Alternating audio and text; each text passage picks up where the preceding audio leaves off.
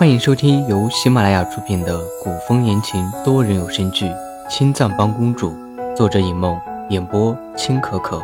我是高梅糖不甜，饰演吕彻。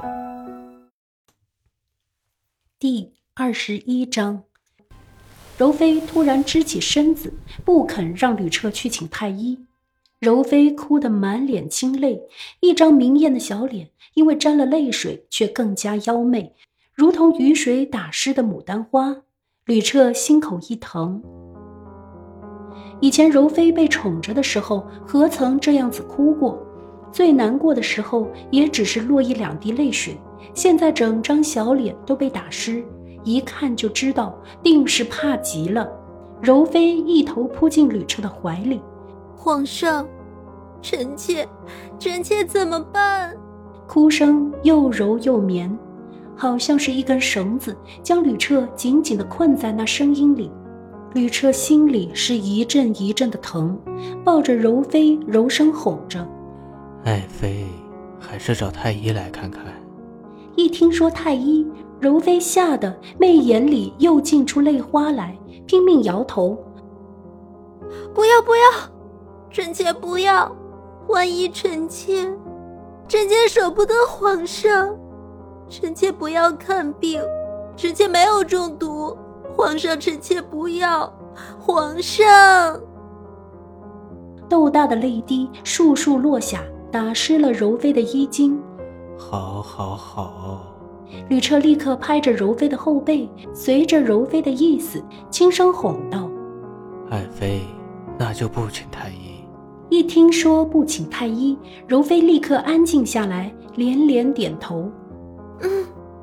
容。妃抱着吕彻，小脸紧紧地贴着吕彻的胸口，问吕彻：“皇上，您还记不记得臣妾刚进宫的时候？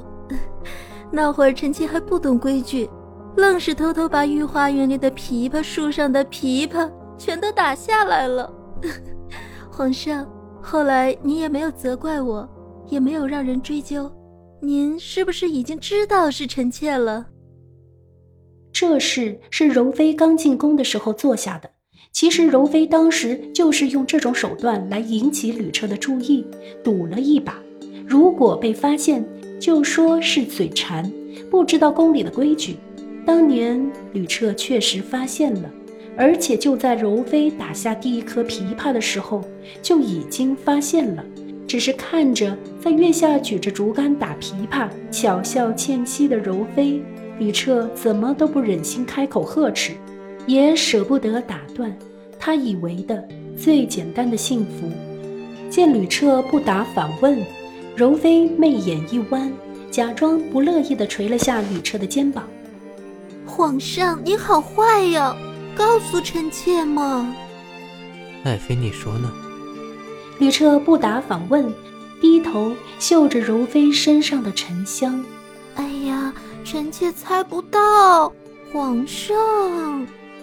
尾音拉得含进了奇异的诱惑。朕知道又如何？不知道又如何？像是想起什么极不好意思的事情，容妃俏脸一红，软软的推开吕彻，滚进床里。哎呀，皇上，人家不愿跟你说了。掀起被子，将整个人都藏进了被子里，柔妃才回头看了一眼吕彻，原本还含羞带怯的眼神，看着看着就红了眼眶。皇上，臣妾。臣妾不想。吕彻拍了拍柔妃的肩膀：“爱妃，不要想太多。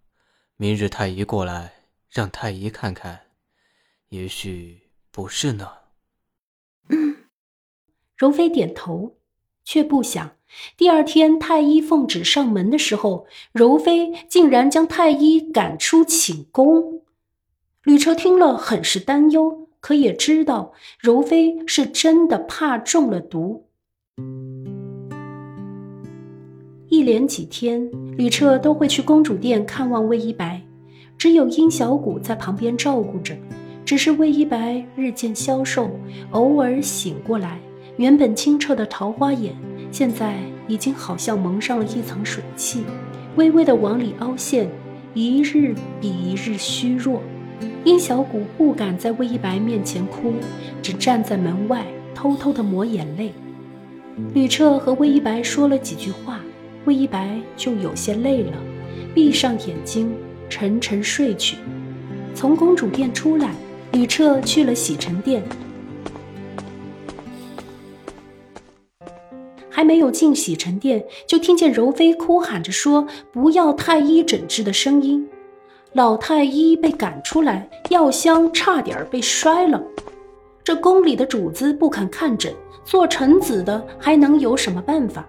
老太医背着药箱，摇头叹气地回太医院复命，打算明日再继续送上门来被撵。突然，眼角飘进一抹明黄，也不管那人是不是皇上，老太医二话不说，扑通一声往地上一跪。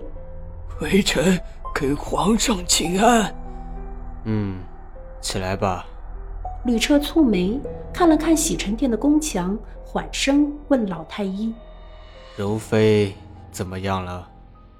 老太医背着药箱起身，咽了咽口水，才继续说道：“皇上，恕微臣直言，柔妃娘娘应该不是中毒。”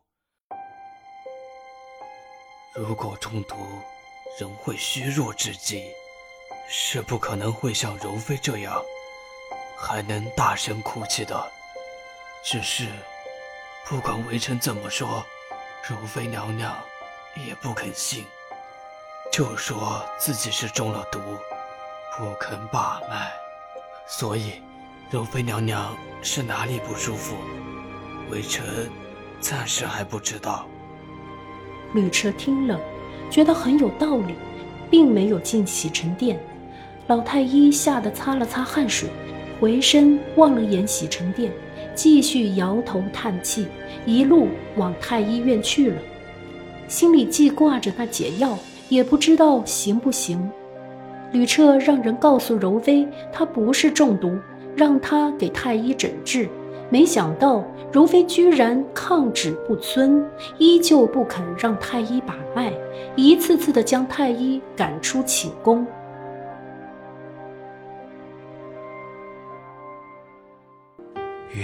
我幻夜国大汉，急需各位国之栋梁点赞、收藏、评论、转发、订阅。